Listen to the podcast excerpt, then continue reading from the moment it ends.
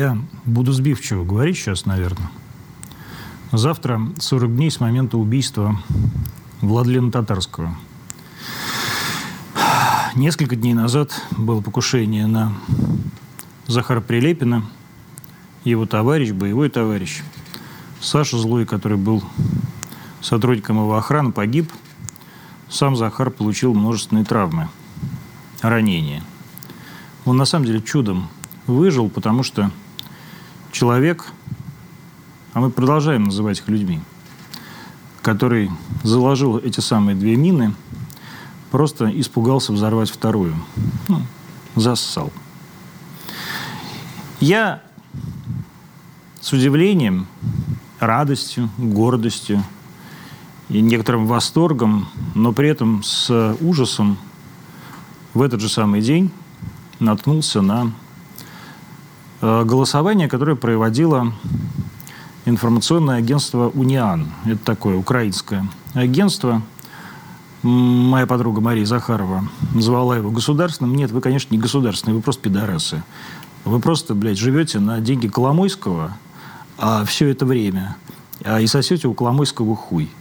Вот а, все, что я могу про это сказать. Вы вообще не агентство, вы говно. И вот они сделали там э, голосовалку, как то следующим. на первом месте был, естественно, Владимир Рудольевич Соловьев, на втором месте Маргарита Симонян, на третьем месте я. Ну, были еще другие люди, и Дмитрий Константинович Киселев, и Пегов, который ведет прекрасный канал Варгонза, а, и Сережа Мардан. И 50 тысяч человек проголосовало за наше убийство, за то, чтобы нас взрывать здесь, у нас в России. И все радовались, восхищались, ставили смайлики, оставляли свои прекрасные комментарии. Руснявых пропагандистов надо взрывать, посмотрите на свои яйца после этого взрыва и так далее. И я понял, насколько же мы отличаемся друг от друга сейчас. То есть ни одно серьезное медиа в России сейчас не позволило бы себе такого. Я даже специально подписался на этот канал Униан. А, привет вам, друзья, я теперь ваш подписчик. И я все время читаю вот это вот про Путина с маленькой буквы, э, бункерного деда и так далее. Э, и удивляюсь вообще вот этой киевской риторике, которая появилась. Это риторика абсолютного морального бесстрашия. То есть вы не понимаете, какими мудаками, какими кретинами и какой нелюдью вы выглядите со стороны. То есть все те, кто прикрывают вас там где-то в Европах, в Америках и так далее, они же не понимают, о чем вы пишете. Они вообще не понимают, что вы просто какие-то совершенно завокзальные бомжи. Вы просто не люди. Вы а, существа, с которыми никто никогда в этом мире, если бы понимал, о чем вы пишете, не стал бы разговаривать. И здесь, в России, такой риторики нет. Здесь мы пишем «Украина» с большой буквы, украинцы наши братья, у нас есть какой-то там вот ваш мелкий режим, возглавляемый вашим кокаиновым президентом.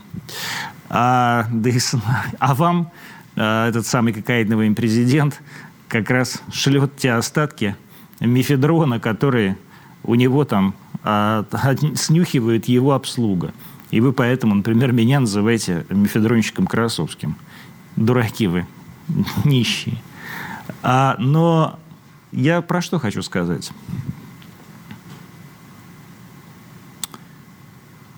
Честно говоря, меня уже просто достала вот эта риторика толерантности по отношению к вам.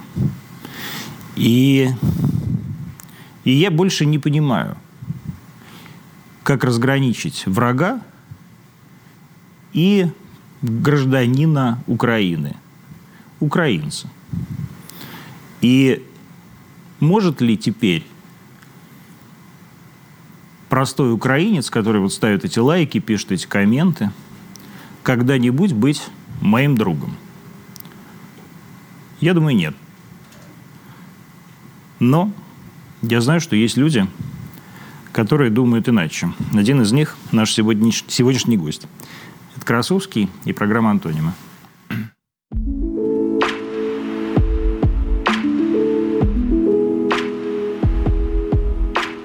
Аким Апачев у нас сегодня в студии. Аким, привет. Вот э, на тебя, э, в том числе мои сотрудники, периодически наезжают за то, что ты пытаешься в дни, когда мы боремся с Украиной, говорить и петь по-русски. И вот это вот бесконечное приватизирование украинской мовы. И мы с тобой даже в прошлый раз, когда виделись, э, это было на записи этого концерта, который разошелся прекрасно, как раз говорили там про то, что важнее, там, собаки или дети, каких детей кто имел в виду, каких собак кто имел в виду.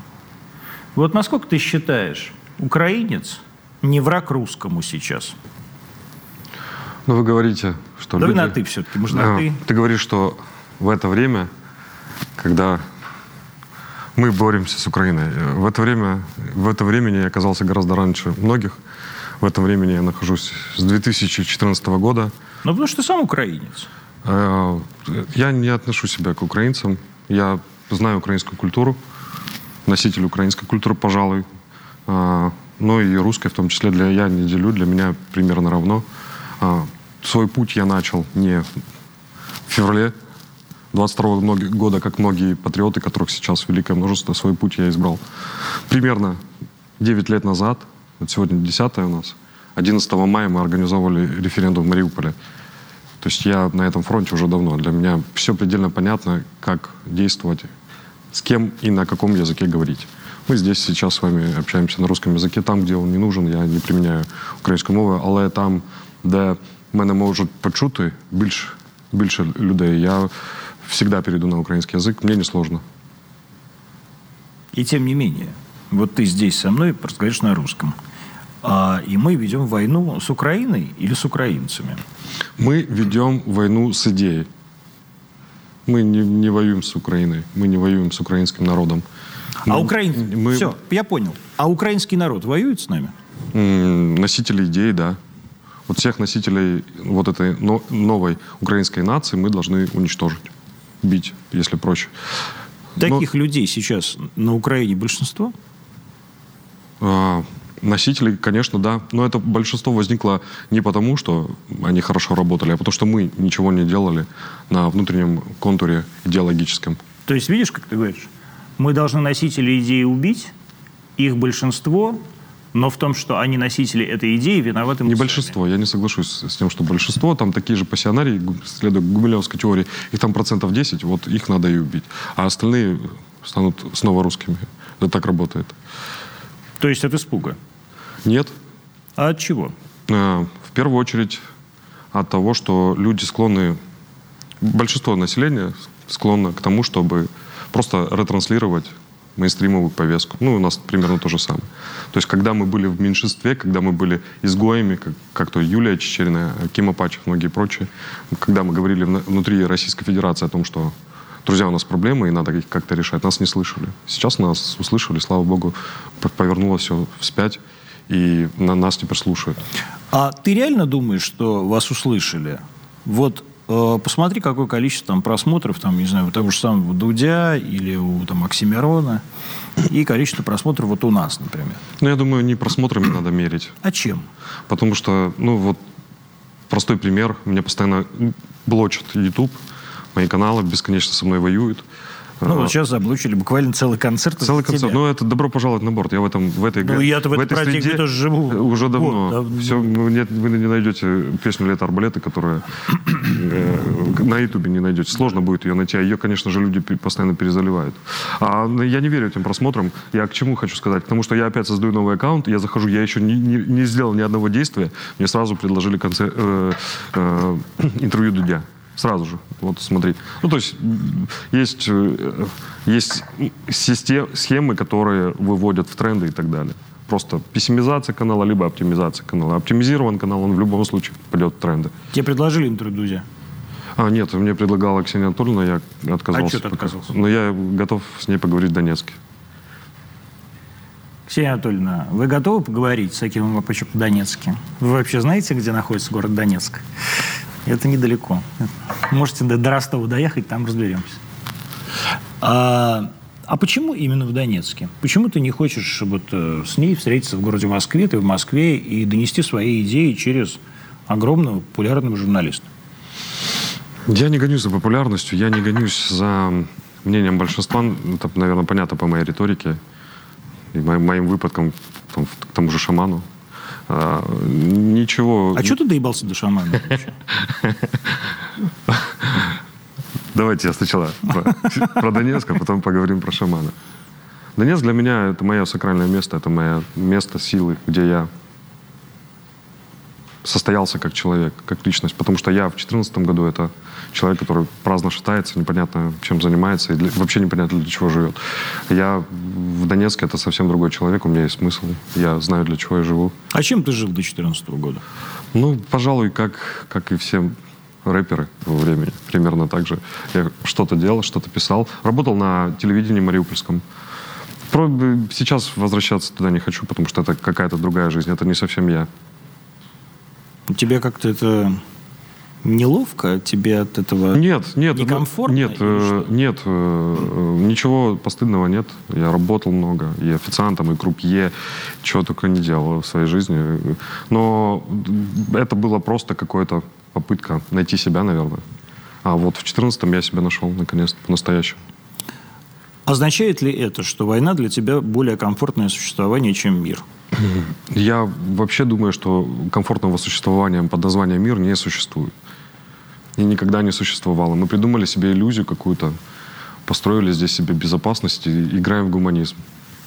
Для меня было предельно понятно все, когда я был в Мариуполе и увидел возле каждого подъезда эти капища, где обитал первобытный человек, готовил себе еду на огне и добывал себе средства к существованию. Мы же на самом деле такие. Мы там и остались. Просто придумали себе красивые, красивые названия, красивые смыслы про, про то, как мы живем в мире прекрасно. Ты не живешь в прекрасном мире? Не, ну, я теперь понимаю, что никогда я не жил. Война – естественный процесс. Война нужна, война важна. Война не есть сама цель, но э, война как средство, как путь к развитию. Любая цивилизация должна периодически проходить через войны для того, чтобы выжить. Ты понимаешь, что с точки зрения э, вот, э, нынешней либеральной повестки и людей, которые э, называют себя гуманистами, все, что ты говоришь, выглядит как такая подстава. То есть ты говоришь, Война нужна, война важна, хорошо воевать. Они такие, ну вот, посмотрите, вот она, руснята. Руснявый, упырь. Хочет убивать украинцев, говорит, что это важно.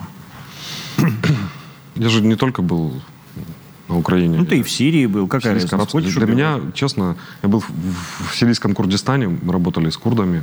Мы были в тюрьме, э, где содержатся боевики исламского государства. Мы были в лагере, где содержатся жены и их дети Левята Халифата. Я видел курдов. Для меня курды были очень похожи на раннее ополчение 2014 года. Если сравнить, для меня происходящее просто, просто естественный ход вещей. И я не, идеализи... не, не идеализирую войну. Я понимаю, что война — это грязная, это оторванные конечности, это э, сироты, дети, это грязь, смрад — но при этом только так мы можем существовать. Другого, увы, нет. Для того, существовать или выживать? Существовать, наверное. Ну, выживать достаточно было бы. Но даже, даже здесь существование вокруг ареала обитания для меня тоже понятно. Ну, просто война за источник воды. Что это такое? То есть я как вижу я объясню сейчас, чтобы не, опять же, Апачев пришел, топор достал, начал рубить направо или налево. Не так. Кувалду. Ну, или кувалду, неважно. Что. Или арбалет. Или арбалет, молот Тора, неважно. А, мы, мне видится, мы должны воевать не из чувства ненависти. И я в 2014 году я пережил эти все состояния. Я сначала ненавидел их искренне, потом на, начал пытаться их понять. И вот сейчас у меня сформировалась внятная позиция. Я их не ненавижу. Они тоже носители идей. Мы должны их убить не из чувства ненависти. Мы должны их убить из чувства любви к своим детям. Потому что это обеспечит наше, наше выживание. Все просто. А почему ты считаешь, что если Россия убьет, э, например, 2 миллиона носителей идеи, а Украина вдруг замирится? Ну, у нее не будет выбора для начала. А дальше... Дальше для меня, знаете, показательный пример Мариуполя, который э, в мае 2014 года, это, безусловно... Про... Русский город? Русский город. Процента два было бандеровцев, ну, там, людей, которые поддерживали действующую власть. Но за 8 лет они сделали из города такой украинский. Как так получилось, с твоей точки зрения, что мы, обладая огромными ресурсами, в том числе и интеллектуальными, да, и культурными ресурсами, за 30 лет не сделали то, что Порошенко и Зеленский сделали за 8 лет с Украиной? А у нас не было плана. У них, по крайней мере, был какой-то план. Порошенко приходит с планом простым из трех тезисов. Армия, мова, вера. С армией у них получилось, с мовой у них получилось. Вот сейчас они заканчивают вопрос по вере. То есть у них был простой, понятный план. У нас ничего не было. Мы просто что-то делали. Все очень хотели э, что-то сделать, но никто не знал, что именно надо. А вы там знали в Мариуполе, что надо делать? А, в 14-м?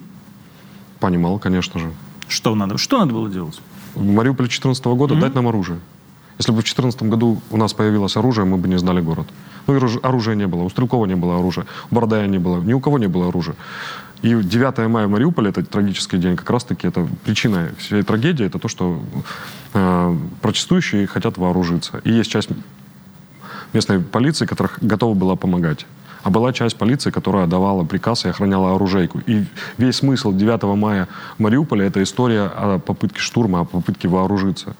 Ну, такой пример приведу. Хакимзянов, тогдашний министр обороны Донецкой Народной Республики, приезжает в Мариуполь с тремя автоматчиками. Целый министр обороны с тремя автоматчиками. Много может он навоевать? Для начала надо было хотя бы какие-то способы найти снабжение нашего. И я думаю, даже Мелитополь тогда... Ну, мы в Мелитополе вот общаемся, периодически же там бываю. Там тоже была большая большое русское движение. Ну и тогда просто не хватило, просто элементарно. Копий не хватило. Как ты думаешь, а мы это сделали от страха или от э, пофигизма своего?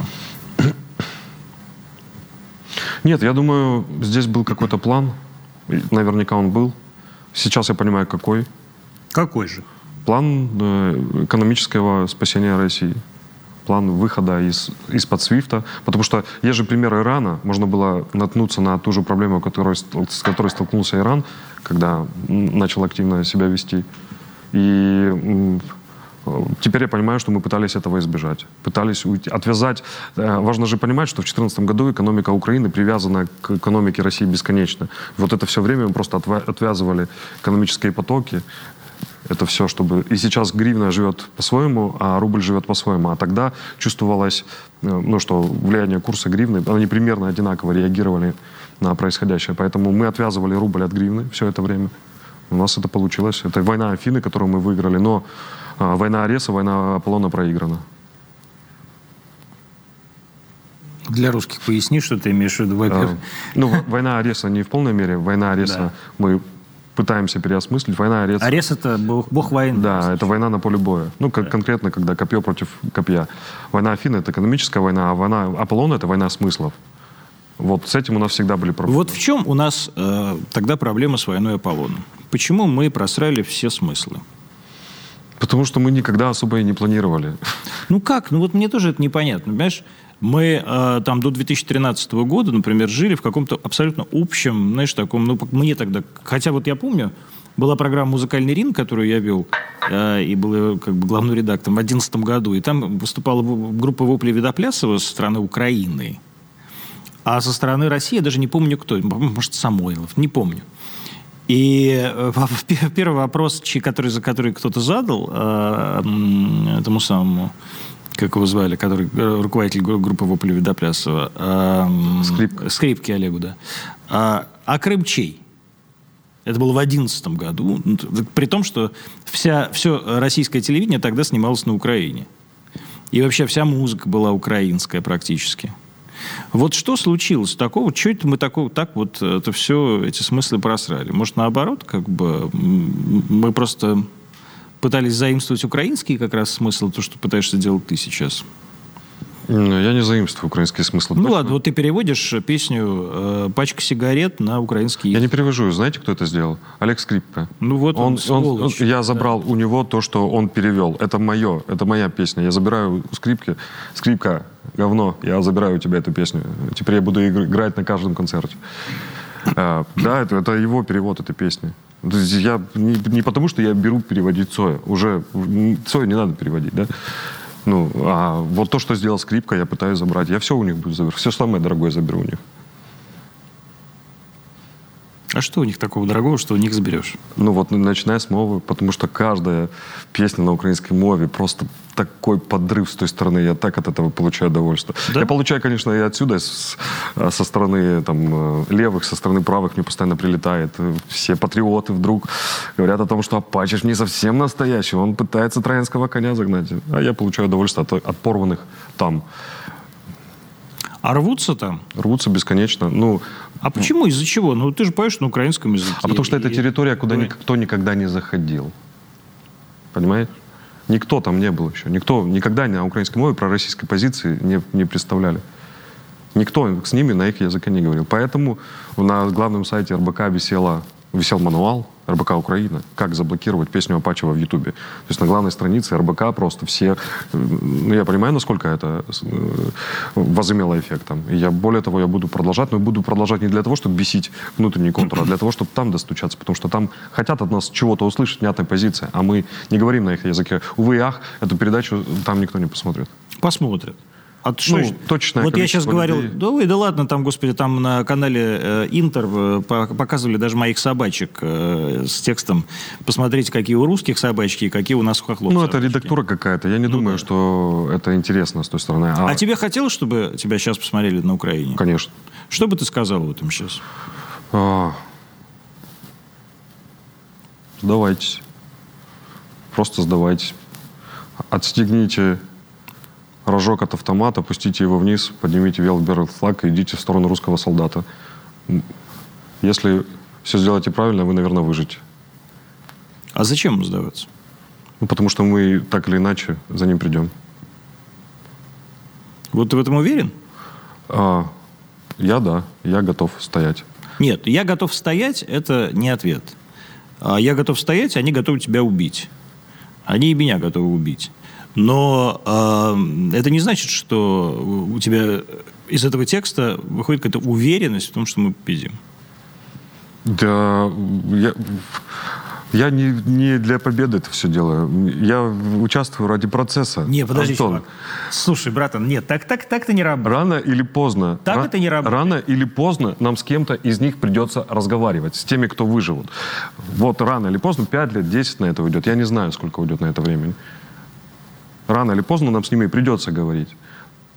И вот э, с ним, вот с тем человеком через пять лет я готов поговорить. Сейчас мне нечего ему сказать. Ну, кроме как желания метнуть в него копье, у меня нет ничего. Но рано или поздно придется с ним разговаривать. Я не знаю, какой он придет к тому времени. Я не знаю, какой я сам буду там в том времени. И вообще, дойду ли я туда. Но разговор должен состояться.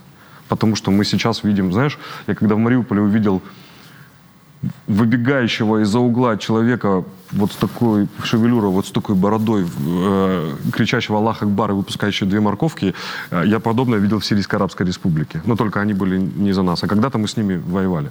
То есть время, знаешь, туда тоже нужно смотреть. И там мы приходим к какому-то пониманию друг друга. Об этом говорили мы Дугины как раз накануне смерти Даши Дугиной, о том, что мы должны смотреть во время. И я пытаюсь смотреть во время туда дальше. Конечно же, сейчас мы должны его убить. А с теми, кто выживет, придется разговаривать. Но я тебя спросил о другом. Уверен ли ты, что э, э, убьешь их ты, а не они убьют тебя? Нет, не уверен. Ты, вы, ты думаешь о смерти? Каждый день. Но а в качестве такого успокоительного, наоборот, я засыпаю в смысле о смерти, мне становится хорошо. Ты был вот на пороге? Ты, ну, тебе... Ну, да. Попадал под обстрелы? Ну да. Что делаешь в эти моменты, когда попадаешь? Ничего. Я почему-то сейчас... А ты знаешь, ничего не делаю. А что делать? Ну, п- попадаешь под обстрел. Ну, присядешь. Я молюсь. И в том числе благодарен Владлену Татарскому. Потому что ну, он для меня открыл новый смысл в Слове Божьем. Не в том, который батюшка проповедует или патриарх, или, да, неважно кто. А вот с земли настоящее осмысление христианства, такого, такого ветхозаветного я давно не видел. Это Христианство ветхозаветное? Да. А как может быть христианство ветхозаветное? Ну, потому что мы же должны их всех убить. А это как бы противоречит главным догмам православной церкви. Тем не менее, мы должны найти в этом всем смысловое решение. Не какое-то... Вот тогда интересно. Вот ты когда познакомился с Владленом? Это год, наверное, 18-19. Я его пригласил, я тогда вел передачу на Аноньюз, мы анализировали театр военных действий. Я пригласил Владлена, он с готовностью отозвался. Мы пообщались, мне он очень понравился. Я перед этим прочитал его книгу «Бег». Мне понравилось, насколько простым языком такие сложные вещи. То есть о войне так просто никто э, не говорил. На понятном языке, без пафоса, без ненужной, не- ненужного налета интеллектуального, когда просто за терминологией пытаются спрятаться. А он такой анализ земли человека, пережившего это все. Я ему поверил искренне. Мы с ним пересеклись. Он пришел со сценарием еще своей, э, своего короткометражного фильма. Кстати, у меня остался этот сценарий. Я, э, придет время, даст Бог, э, сниму что-то на, на, эту, на этот сценарий. Мы много говорили, мы даже сцен-план прописали. То есть мы готовились к... к- Да у вас даже э, Владлен у тебя в этом самом, в альбоме. э, Да, да, да. 21 Ну, мы, вот тогда, пожалуй, начинается. мы встретились и сразу, сразу стали близки. Я знаю, что он всегда находил время, где бы я ни давал концерт, на нем был Владлен. В Москве он был на концерте. Был концерт последний в Донецке за 4 дня до смерти Владлена. Мы с ним созвонились.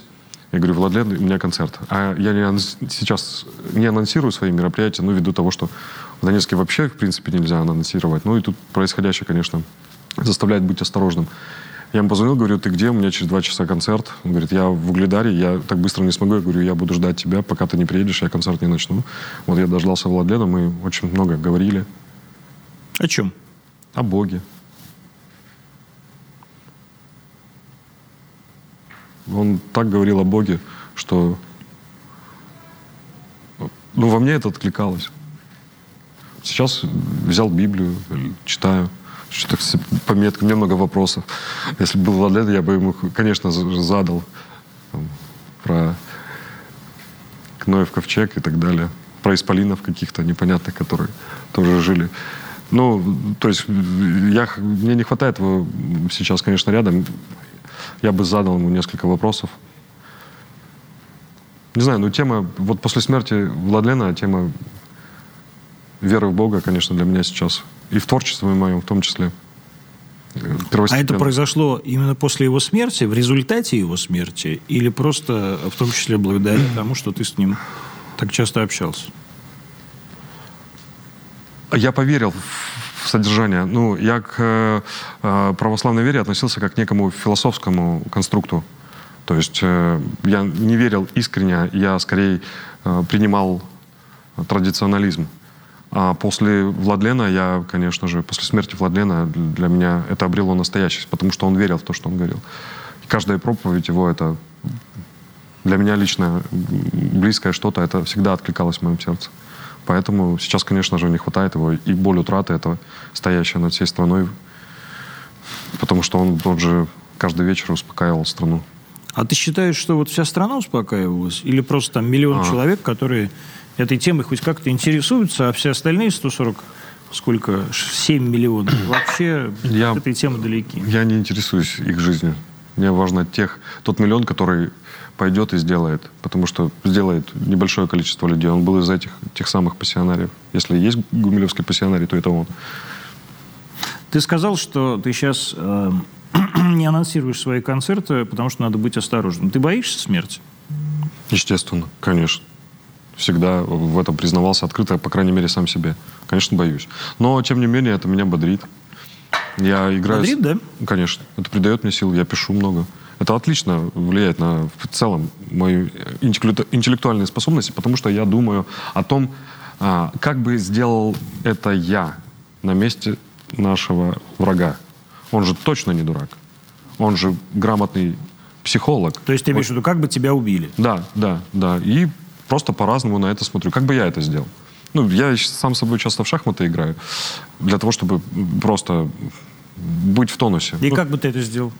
Ну, есть много способов, на самом деле. Но я теперь понимаю слабые места свои. Ну, это дает мне силу. Я не, мы же не можем повлиять на процесс. Мы можем лишь себе создать иллюзию безопасности. Вот я играю в это. Ну, мне кажется, что я избегаю острых углов. И, и, и это, в принципе, все, что я могу сделать. А дальше на все воля Что такое э, избегаю острых углов? Что ты имеешь в виду? Ну, Вот ты сейчас сказал, надо убить 2 миллиона украинцев. нет, я этого не говорил. Ну, ты сказал, надо убить 10% украинцев. Надо убить всех носителей украинской И ты идеи. сказал, что А это- сколько их там? Антон, я уверен, если сейчас... И ты сказал, что это сейчас что это Белецкого де- сюда посадить, и он через две минуты станет настоящим русским человеком, вспомнит И все. ты сказал 10%. А это я еще уменьшил население Украины в два раза. Я думаю, там сейчас нет такого населения. Ну, вот я поэтому и говорю. Я думаю, не так много. Нам еще тысяч пятьдесят, наверное, их убить, и все. Ну, ладно, уже убили столько. Ну и вот еще столько же. Это же третья армия, которая собирает Украина. Четвертая они, наверное, уже не соберут. Ты думаешь? Ну да, это же ресурс. Просто головы, Ну вот которые- сегодня мы читали э, все, вот сегодня 10 мая, читали о, я не знаю, насколько это правда, а, поэтому не готов комментировать, о украинском прорыве в Бахмуте. Ну, это удар во, во фланг, получается. Я не уверен, что там прорыв, но то, что плацдарм они там себе создали, да, очевидно, да. Ну, то есть, соответственно, э, армия это не то, чтобы самое, что, что уже там третья мобилизация, и все, некому воевать и А так далее. тут же важно понимать, э, Антон, мы боролись с кем? Вот в Мариуполе мы с кем боролись? Мы боролись с запрещенной в России террористической гру- группировкой Азов, которая с 2014 года там. Нет. Мы боролись с тем современным Азовом, который м, там остался. Белецкий и многие прочие А командиры. кто это? Вот что такое современный Азов и чем он отличается от запрещенной в России террористической группировки? Я говорю сейчас о молодой поросли Азова. А все м, матерые, все, конечно же, пережили в Киеве, потому что, ну, потому что страшно, потому что в Мариуполе было очевидно, чем эта вся история закончится. Барониты Азовстали не, не захотел ни Белецкий, ни его свита. Они отскочили в Мариуполе. Вот сейчас они рапортуют о том, что это третья их окрема штурмова, там что-то там, э, это исполняло. Ну, да, они работают сейчас против нас, Артемск. Это идеологический враг который с нами с 2014 года. Мы его не, не, не уничтожили в Мариуполе. Мы уничтожили там миф какой-то о непобедимости. А вся, вся- весь костяк еще разбросан по всей стране. Вот тебе как э, история, когда 40 азовцев обменяют на двух летчиков? Да можно хоть черта менять. Если это может спасти жизни наших солдат. Просто не надо в, в- в общественном поле отыгрывать вот это все. Не надо рассказывать людям, что мы вот сейчас казним их, повесим, мы сейчас поставили клетки, мы их будем судить. Не надо просто людей вводить в заблуждение. Это война. Можно э, там, игелоидов менять на наших солдат. На- Жизнь нашего солдата самая ценная для меня лично. Просто не надо было в публичном поле создавать вот, вот этот вакуум, надувать о том, что сейчас будут казнены там, эти редут или кто, э, редис. Ну, я даже, не, я даже не, не, не про, не про казнь, а про а, то, что вот действительно... Для меня естественный процесс. Ну, если это вернет ж- ж- наших солдат домой, то почему нет? Для... э, Ну, то есть можно всех обратно отдать, Нет, пусть они всех дальше нет. воюют. Всех нет.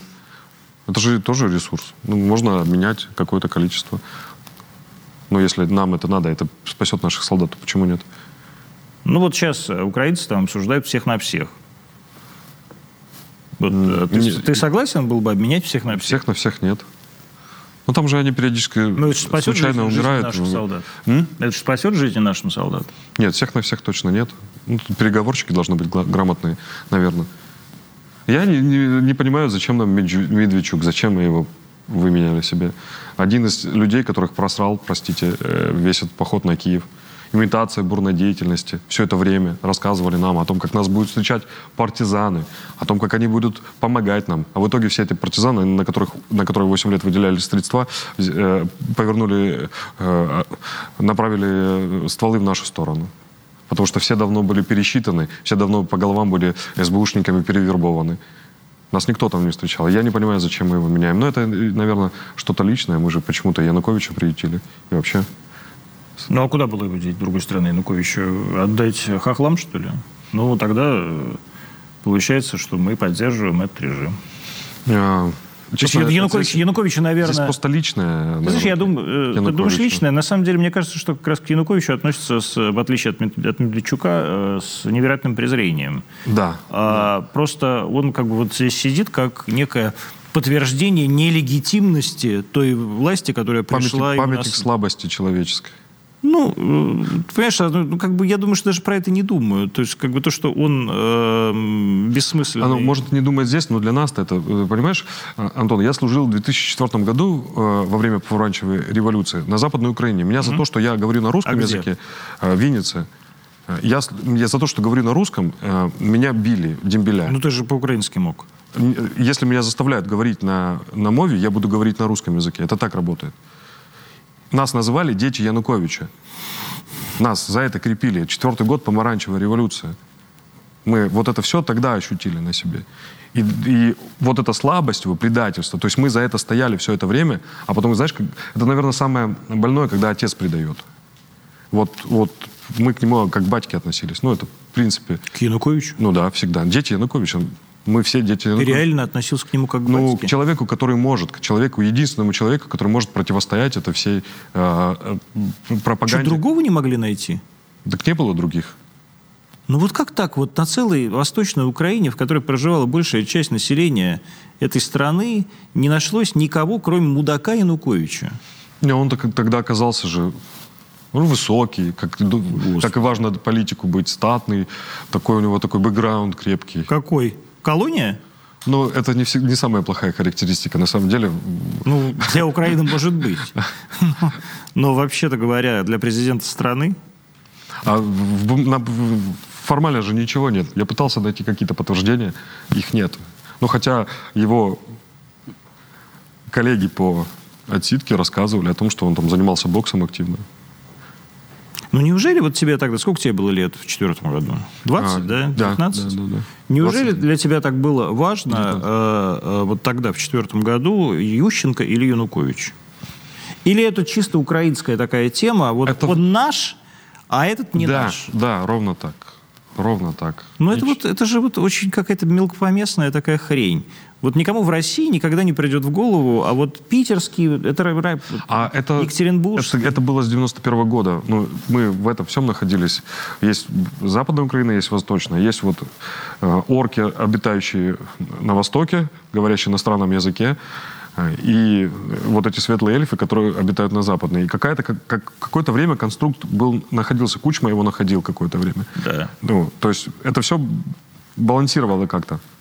Но когда с той стороны пошла радикализация агрессивная, когда стало понятно, что мы не готовы действовать так, как они. Они уже... А почему вы не были готовы действовать так, как они? А... Может быть, вот смотри, может быть, тогда, а, вот ты говоришь, Россия там просрала огромное количество вещей. А может, это на самом деле вот вы, восточные украинцы, просрали Мы всю, умирали всю 2 страну. мая в Одессе. Мы готовы были принять. Мы умирали за идею. По Дугину готовность следовать идее, это не только готовность убивать за, во, во имя идеи, это готовность принять смерть во имя идеи. Мы умирали, мы умирали в Мариуполе, мы умирали в... Нам не хватило ресурса просто, нечеловеческого, потому что людей хватало. Но в четвертом году ничего не умирали. В четвертом году... Э, да в четвертом году была попытка сыграть в какую-то очередную игру. Мы каждый, каждый выборы, вся Украина играла в какую-то игру. Но когда стало понятно, вот в 2014 году вот стало когда, понятно, как, что вот когда, игра, вот, игра вот, закончилась. Да, вот, когда тебе стало понятно? 2 мая в Одессе. В Одессе? Да. То есть не, не на Майдане нет, еще? Нет, вот, А меня все обвиняют в том, что я на Майдане там нет, показывал втор... на этого самого. Это, это ваша история. Это моя история, а. Но я-то при этом не украинец. Я тоже. от тебя. Да, я тоже Нет, не ну как, ты, ты все-таки оттуда.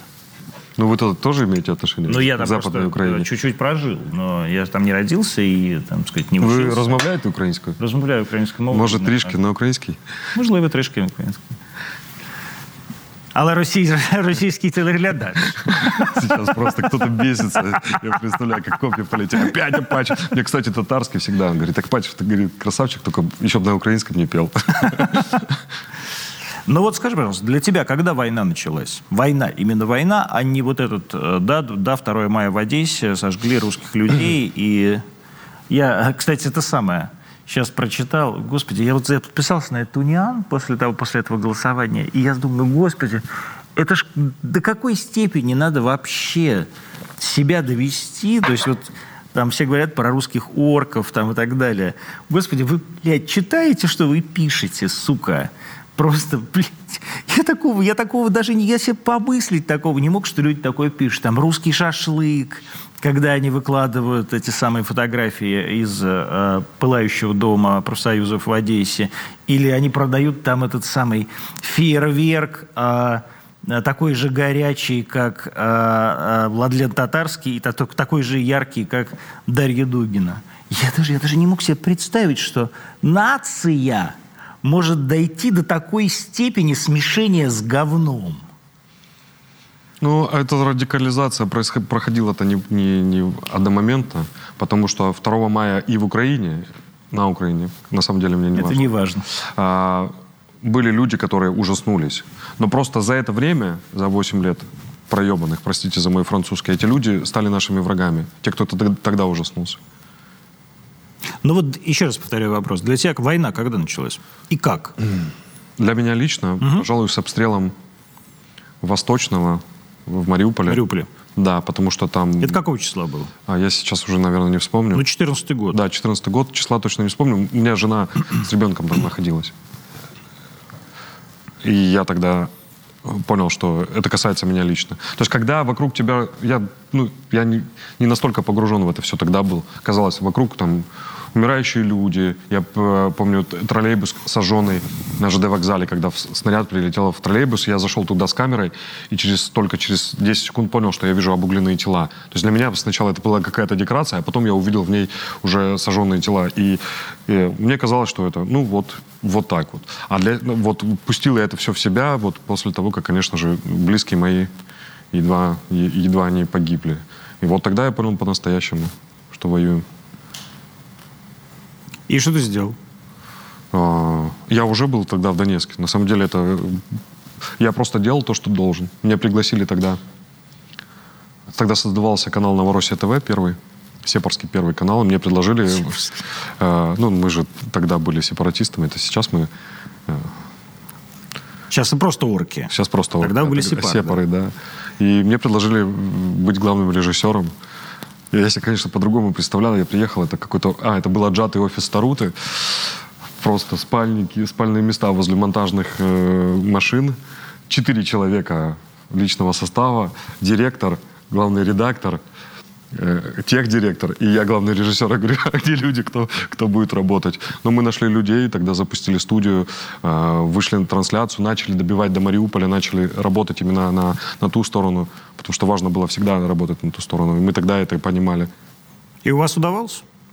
Да, да. Нас смотрели в Мариуполе, наши репортажи. Мы добивали частотой туда, и люди настраивали, смотрели. И, вам, и ты считаешь, что у вас получилось? Я считаю, да. Я считаю, получилось. Получилось неплохо. При том, что такое количество в Мариуполе ждунов до сих пор? А, ждуны, давайте, Антон, э, давайте, давайте. рассмотрим Аким. ситуацию более пристально. А, э, ждуны там появились вследствие. А, я объясню, что происходило 8 лет в Мариуполе. Я знаю, потому что меня, мои люди там работали, мне оттуда информация постоянно приходила. Я же журналист все-таки, поэтому я собирал всегда оттуда информацию. 8 лет шла зачистка всего пророссийского актива. Они не делали это массово. Пропадали 3-4 человека за, за ночь. Куда пропадали, неизвестно. Просто растворялись. Их друзья понимали, что происходит. Потом началась, после того, как они зачистили так называемых черных и так называемых красных, представителей криминального мира и представителей э, полиции. Потому что в тот, в тот самый момент объединились и, и черные, и красные, и вместе противостояли этой коричневой чуме. Да ладно? Да. Был такой промежуток времени, когда неважно вообще, откуда ты и кто ты по То есть полицейские вместе с бандитами, бандитами боролись да, против боролись, боролись против, да, этих, да. против... И они отдельно зачищали полицейских, отдельно зачищали, зачищали вот А кто они? Среду. Вот как это происходило? Mm. Ну, то есть, вот что, приехал там... Из Черные человечки. 9 мая... Что ну, такое это, черные человечки? А, это батальоны Днепр-1, Днепр-2.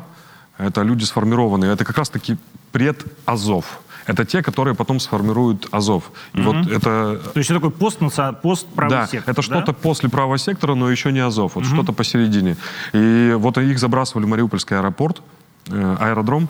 Э, они вот 9 мая просто прилетели черные человечки, исполнили, э, штурмовали они здание, здание ДНР, ДНР, там, там где ДНР закрепились. Потом они от, откатились, улетели, но несколько раз возвращались. На самом деле тогда и у них было много работы, они и в Харькове работали. То есть это группа такая быстрого реагирования, которая работала по всей Украине, там, где был пророссийский актив.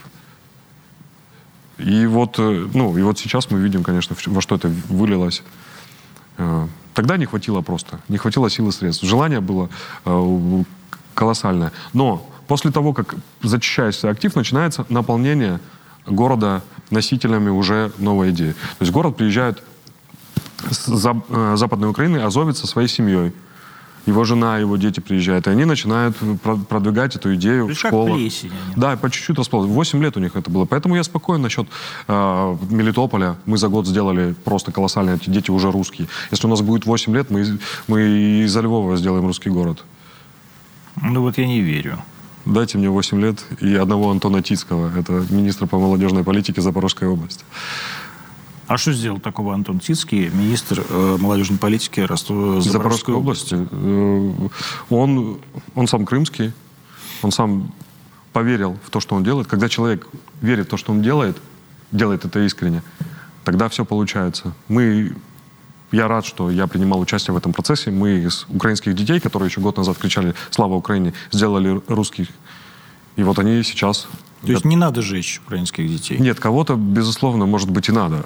Антон, ну, наверное, не детей. А, а, ну, нужно пробовать, потому что, мне кажется, важным воспитывать. Я, вот ты мне рассказал сейчас гениальную историю. Можешь рассказать про это самое, про угледар? Про, про, про девочку.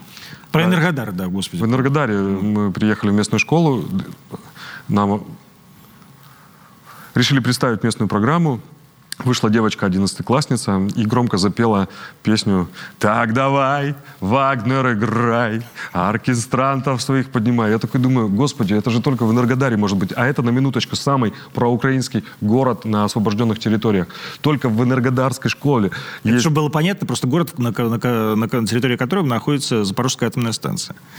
Э, она спела, я, конечно же, был просто поражен, потому что в Москве я такого бы не услышал нигде. Ну, потому что в Москве, в Москве мы даже и, лето, и лето арбалет. Лето арбалет нельзя спели. исполнять, да. А, и тогда я подхожу к этой девочке, а, мысль, ну, это хорошая, она хорошо поет, я думаю, может как-то ее встроить, чтобы приглашать на концерты и так далее, чтобы она выступала. Я с ним пытаюсь проговорить, она говорит, а, пишу небольшое интервью, она говорит, а, пожалуйста, не выкладывайте это видео, потому что меня за него убьют. Вот она в среде, где опасно быть русским, где за то, что ты русский, могут убить, она э, для меня гораздо убедительнее многих э, здесь, которые сейчас вдруг резко осознали в Москве себя патриотами, но не соответствуют. Что нужно сделать? Вот что э, вы делаете там для того, чтобы э, русские становились русскими? И не боялись быть русскими. А, вот вернуть назад несложно, а вот чтобы не боялись, это, конечно, важная работа. Для, для этого просто бесконечно туда приезжаю просто своим присутствием говорю о том, что, ну хорошо, давайте, я с вами, вот он, я здесь. И там люди часто... Это под... поддерживают? Конечно. Вот подходит какая-то бабушка, вы же наш не бросите. Я говорю, нет, бабушка, мы всех убьем. Все, просто одного этого достаточно. Ты здесь сейчас с ними. Ты не где-то сидишь, я с вами. А не то, Лучи что добра тебе, посылаешь. тебе раз не подходит вот так. Ко мне несколько раз подходили, знаешь, в Горловке, где-то там э, в Макеевке, даже это я про Донецкую область сейчас говорю, это не про Запорожскую какую-нибудь, я уж про Херсон вообще молчу а где люди говорили, господи, заимали, уходите отсюда. Вот сегодня вы пришли, завтра они снова придут. То есть у них полное ощущение махновщины. Это.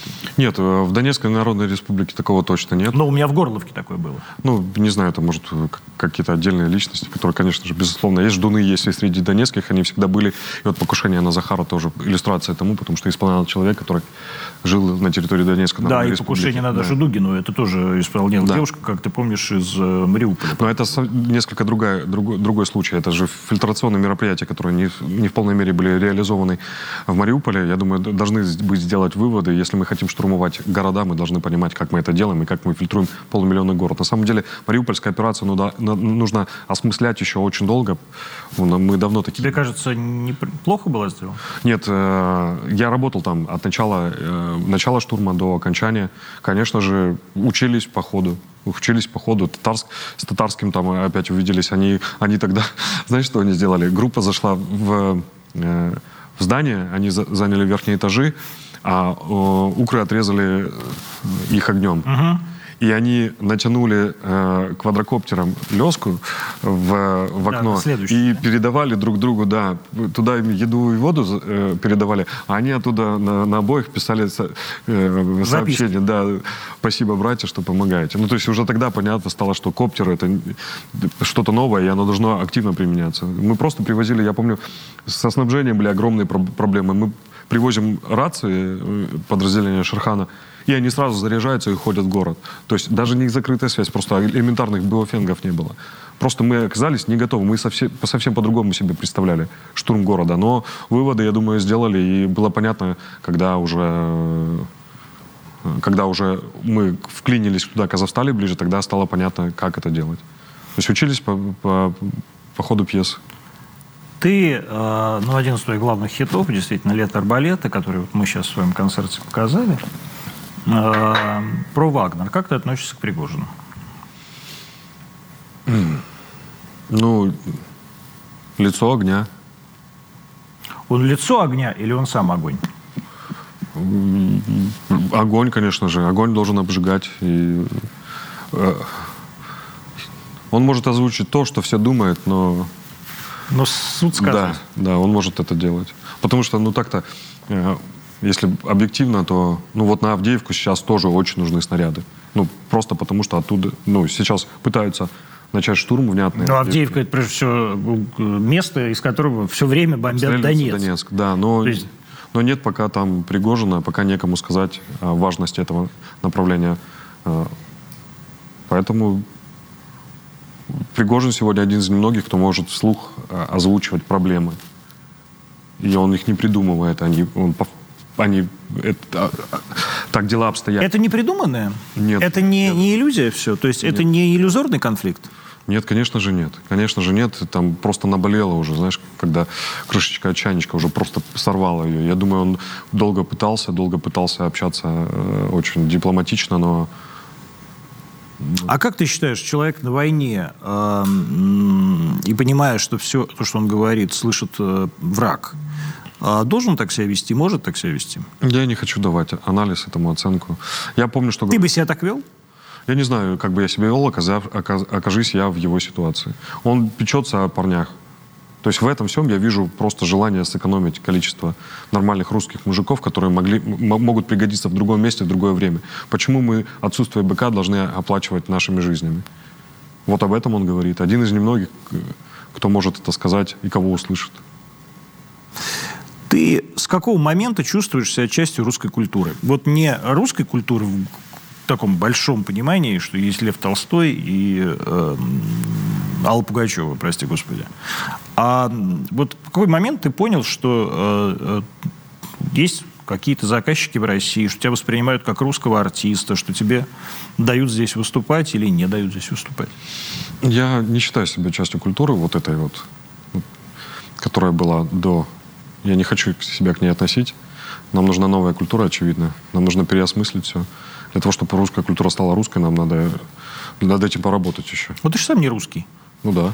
Ну? Ну, я носитель русской культуры. Отношу себя. Ну вот что это за новая русская культура, а, которую, которой ты хочешь быть частью? И чем она отличается от того, что я сказал? Забудем про Аллу Пугачеву, допустим, от Олега Газмана. Ну, для начала надо перестать петь под фанеру. Ну, хорошо, не поем под фанеру. Ну, для начала... Это не так... Нет, не так просто, Антон Вячеславович. Я один из немногих артистов, который всегда настаивает на том, тем самым э, выдавливая мозги Первому каналу, кто всегда настаивает на том, что я буду петь вживую. Я не хочу петь под фанеру. Я ломаю вечно копья и настаиваю на, это, на, на этом. Благо сейчас могу себе позволить продавливать это все. Просто для начала надо быть настоящим. Ну, можно лучше плохо спеть вживую, чем обманывать людей очередным повторением повторения. Это, это для начала. Нужно переосмыслить. Для того, чтобы а, возникла новая русская культура, нужно создать среду, нужно создать почву, чтобы она возникала. А у нас ничего нет. У меня бесконечно забитая личка. Я написал стих, я написал песню, я написал музыку. Люди пишут бесконечное количество э, сообщений, писем, обращений, а нету, нет у меня инструмента для того, чтобы это... То есть запрос снизу колоссальный. И рано или поздно в этой среде начнут появляться э, достойные поэты, достойные художники. Ну, уже сейчас их великое множество, но, тем не менее, еще важно отвечать этому. А, и для этого должна возникнуть среда. Ну, мало Апачева, Долгаревой, э, Чечериной, Бамберга, там нас немного. У нас э, лавка очень короткая. А что ты на шамана наехал? Я бы сказал, доебался. Ну, доебался. Что ты доебал? чем, что... тебе, чем он тебе не понравился? Потому что я не верю. А что ты не веришь? Ну, Потому как, что, вот, а где ты был? выходит, ну, ты где нет, был? Нет. В, был он был в спа-салоне.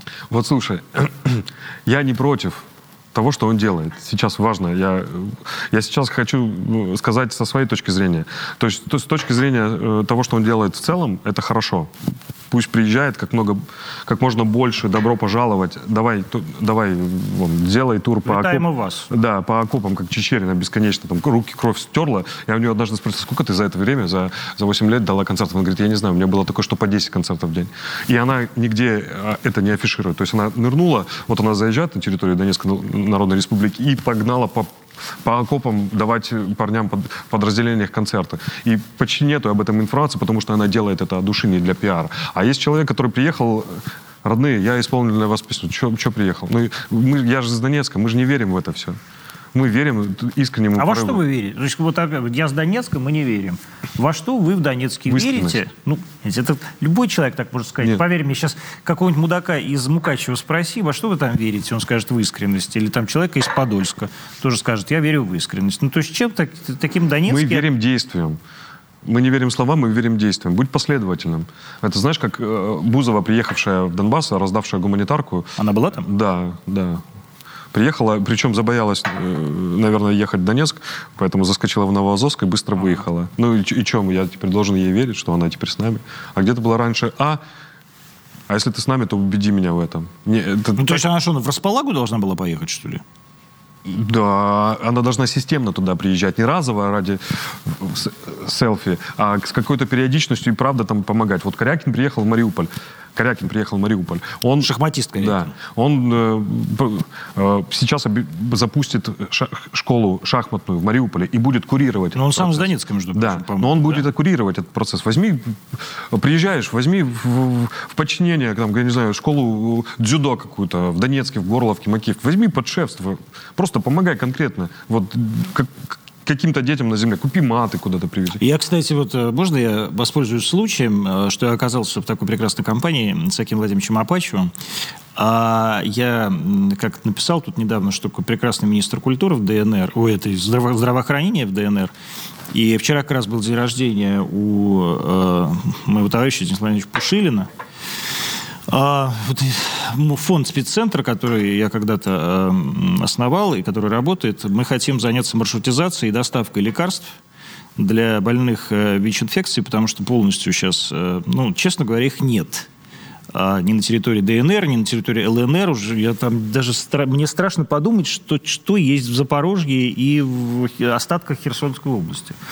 Вот. Но а, помогите нам это сделать, пожалуйста. Это для нас очень, для нас, для меня это очень важно, потому что я вожу там бесконечно то броники, то какие-то там эти самые детские тренажеры, но я понимаю, что это не моя как бы зона деятельности, а это вот абсолютно моя зона деятельности, я могу ее организовать. А что нужно вот действительно? То есть вот а что должна была сделать Буза? Вот она привезла там, я не знаю, э, э, вазок макарон. А что она должна была? А каждую неделю туда, так сказать, ездить и отказаться от своей работы? Взять под шефство детский дом какой-нибудь. Ну, не надо. Ты просто возьми на, на контроль и помогай им, чем надо. И это же ответственность какая. Ну, ты правда можешь помочь. У тебя есть весь ресурс. А ты приезжаешь к нам э, просто за каким-то гешефтом э, информационным. А ты думаешь, для них это гешефт? Да ничего более. Ну, такая... Тогда давай так. Кто, давай перечислим людей, которые, которые не кажутся тебя выгодополучателями вот сейчас от всей этой истории, э, от, ну, от войны? Я же не, я не хочу давать оценки Нет, всем. а, я бы смотри. могу про, про конкретных. Мы Ну про вот- шамана вообще начали. Погоди, давай, нет, давай, давай Хорошо. к нему ну, вернемся. Ну да, ты, ты, ты, ты, как ты сказал шаману, что, что как бы шаман не настоящий. Да, да, потому что персонаж вымышленный. Апачев настоящий, вот он живет здесь, сейчас, может говорить, что хочет. Не надо ему ни с кем утверждать это все. А шаман просто, просто А, ты, игра- думаешь, а, играет ты, а роль. ты думаешь, Ярославу надо с кем-то что-то А ты утверждать? слышал, что он говорит? А я когда- нет, не Вот недавно мне понравилось его заявление насчет... э, Его пригласили на презентацию фильма «Вызов», и он там вместе с э, космонавтами высказал идею о том, что он очень хочет В космос. в космос дать концерт на Марсе. Предлагаю скинуться, купить ему билет. Нет, да, во-первых, билет на Марс нету. Давайте, давайте, лучше, ребят, давай- он там больше Нет, давайте, давайте, ребят, пожалуйста, лучше под- под- поддержите нашу сейчас инициативу про 100 броников. Мы как раз не набираем для фронта броники, чем Ярослава отправлять на Марс, это не- нереально. А броники реально. Мы там не добираем, потому что все уже устали от сборов. Не, я, конечно, иронизирую, но, конечно, он нужен. Конечно, его слушает... э, Его слушает публика за женщины. 40, да. конечно, он нужен. Конечно, я знаешь, когда понял, что он нужен, я приехал в Казань, ой, э, на Казанский вокзал, мы сидели утром, ждали машину, э, решили позавтракать, и играет э, Стас Михайлов. Просто бесконечное количество песен, просто плейлист, видимо, там, там сначала «Моя мама», Да, да. что-то там там, потом «Дочка», «Любимая дочка», потом «Батя». Вот, и знаешь, Да, я- у, него, у него весь набор да, родственников. и я такой понимаю, что это же простая эмоция. Это эмоция Да. фастфуда, она важна. Но человек вот сейчас получает... Листай, стар, листай семейный альбом, да. Да, да, да. Вот это простые эмоции. И он тоже, э, э, Ярослав, он делает, он играет, э, играет простыми Но при эмоциями. этом он хорошо поет. Хорошо, я сейчас не обсуждаю это, но мне видится, что его нужно наконец-то дать Пелагеи, и вот тогда что-то путное выйдет. Вот хватит вот ему придумывать какой-то образ, и надо дать Значит, его э, просто э, я Пелагеи. к Лене Мартыновой, к жене э, э, Ярослава, то есть шамана, обращаюсь. Значит, так, Ленка, отдай уже э, шамана Пелагеи. Я Хватит, виду- хватит уже дурака валять. Я имею в виду, мне, мне кажется, из этого может что-то интересно получиться, потому что у него уже получалось. ну, вот ровно из-за этого. Он отлично пе- спел с Пелагеей, мне нравится эта песня. Как ты видишь себе, как ты видишь себе, э, э, ну, по крайней мере, свой вот этот, да, в котором ты работаешь, э, назовем его так, музыкальным все-таки, да, в широ- в широком смысле, музыкальный пласт культуры после войны. Ну, я думаю, после войны вообще это что? Мир. А что, а что, ядерная зима? Ну, нет, ну, после войны, если мы... Ну, в моей парадигме после войны нет. Ну, просто нет. То есть война всегда. Ну, война мать и отец всего. Господи, ну так жить нельзя. Почему? Ну ты, ты- ты- Я так живу давно. ну, ты живешь так давно, потому что ты молодой человек. Ну, ты же в итоге станешь пожилым. ты захочется оформить пенсию, э, вступить в чат «Добродел», м, э, в группу «Московское долголетие». Слабо себе это представляю. Я не думаю так далеко. Горизонт планирования 12 часов. Ну, я думаю, я знаю, что я буду делать через 12 часов. Что ты будешь делать через 12 часов? А, Я, наверное, буду ехать в какой-нибудь прекрасный город на юге Новороссии. На машине? Да? Ты на машине ездишь? Ну, по-разному. Еще разные способы. Всегда на разных машинах. Ну, Понятно, что на разных. А что ты делаешь вот в этих городах, как ты говоришь, Новороссии? То есть, на самом деле, Ну, ровно России. то, что дол- должен делать каждый артист. Я даю концерты в подразделениях, в госпиталях. Вожу с собой всегда гитары, всегда дарю, после концерта дарю свою гитару, вставляю. Вот мы были с Бамбергом, мы ездили в Луганске были, и приехали в госпиталь, в который привозят из, э, как раз таки из Бахмута, Артемовска раненых. Там угледар еще небось. Э, Да, да, да. Ну и вот там мы дали концерт, я в конце всегда дарю гитару, и то есть я еду с, с комп- с комплектом гитар. Просто важно человеку оставлять что-то участие. Мне не нравится, когда артисты просто передают гитары, туда приезжают. Вот, у меня гитара от кого-то. Ну, ты приедь сам. Просто соучастие. Они настолько благодарны. Я, на самом деле, я криво играю на гитаре. Я знаю всего пять песен. Мне Чечерин заставила выучить три аккорда, на которых я все играю. Три аккорда достаточно, кстати. Да, ну, получается так. Ну, куда важно просто присутствие, что ты здесь сейчас с ними. Не для пафоса, не для картинки, не, с тобой не прибегает съемочная группа, не начинает тебя снимать. Ну, не для этого. Это может быть, но это не, не, не есть сама цель. Просто соучастие. Каждый артист должен соучаствовать в происходящем. Вообще, каждый человек сегодня, каждый житель нашей страны должен соучаствовать. Кто как может. Кто может песней помочь, отлично. Кто может словом помочь, отлично. А что делать тем, кто не соучаствует? Кто считает, что все это э, захватническая война?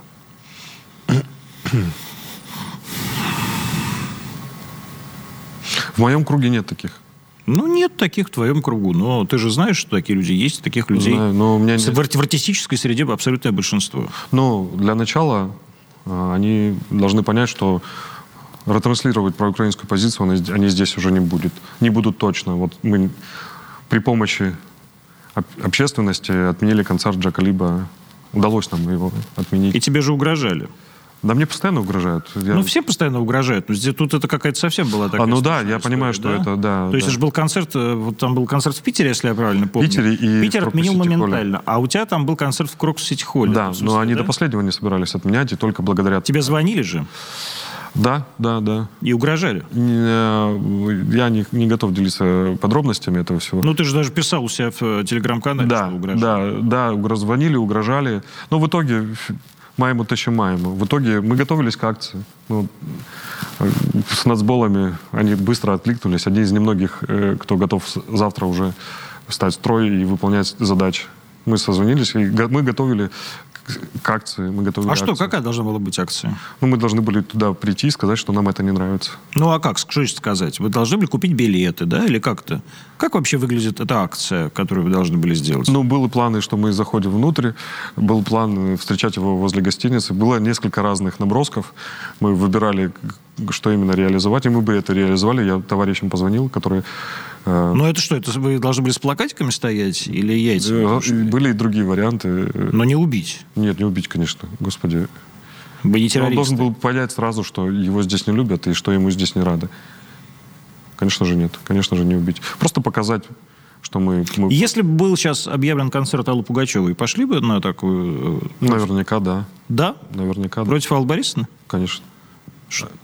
Ну вот она ничего же не говорила такого, не говорила слава Украине. Но вот этот пост, где она бесконечно поддерживает своего мужа. Ну, ну а должна, она же не тебя должна поддерживать. Понятно, что он ее муж. Алла Борисовна зло, с которым я буду бороться. Не знаю, получится ли у меня, но я буду бороться. До конца до, ну, до тала. Даже, знаешь, есть шанс, что ты ее переживешь. Я не удивлюсь, что лет через 30 не будет Апачева, она будет Пугачева. Да, это, это правда. Причем она даже будет выглядеть лучше, чем сейчас. Это такое может быть, безусловно. А, скажи, пожалуйста, вот что. Если есть... Ты в какой момент а, понял, что а, ты очень популярный артист? Я до сих пор этого не понял. Я себя не, не считаю популярным. Ну ладно, я вот снимал э, сейчас э, вот этот концерт. И первое, что меня спросили мои друзья, которые ну, люди моего возраста, 50 лет, они меня спросили, а Апачев будет?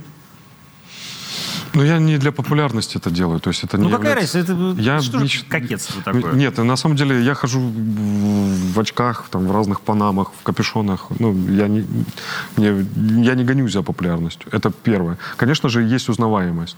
Есть узнаваемость песен. Меня больше знают по песням, нежели по визуальным. Это, это я знаю. Ну пусть отлично слушают. Мне куда важнее, чтобы люди чувствовали, что я с ними, что мы же осмысляем происходящее. Любой художник сегодня должен осмыслять происходящее. То есть патриотизм, он тоже должен быть не вот такой... Эм,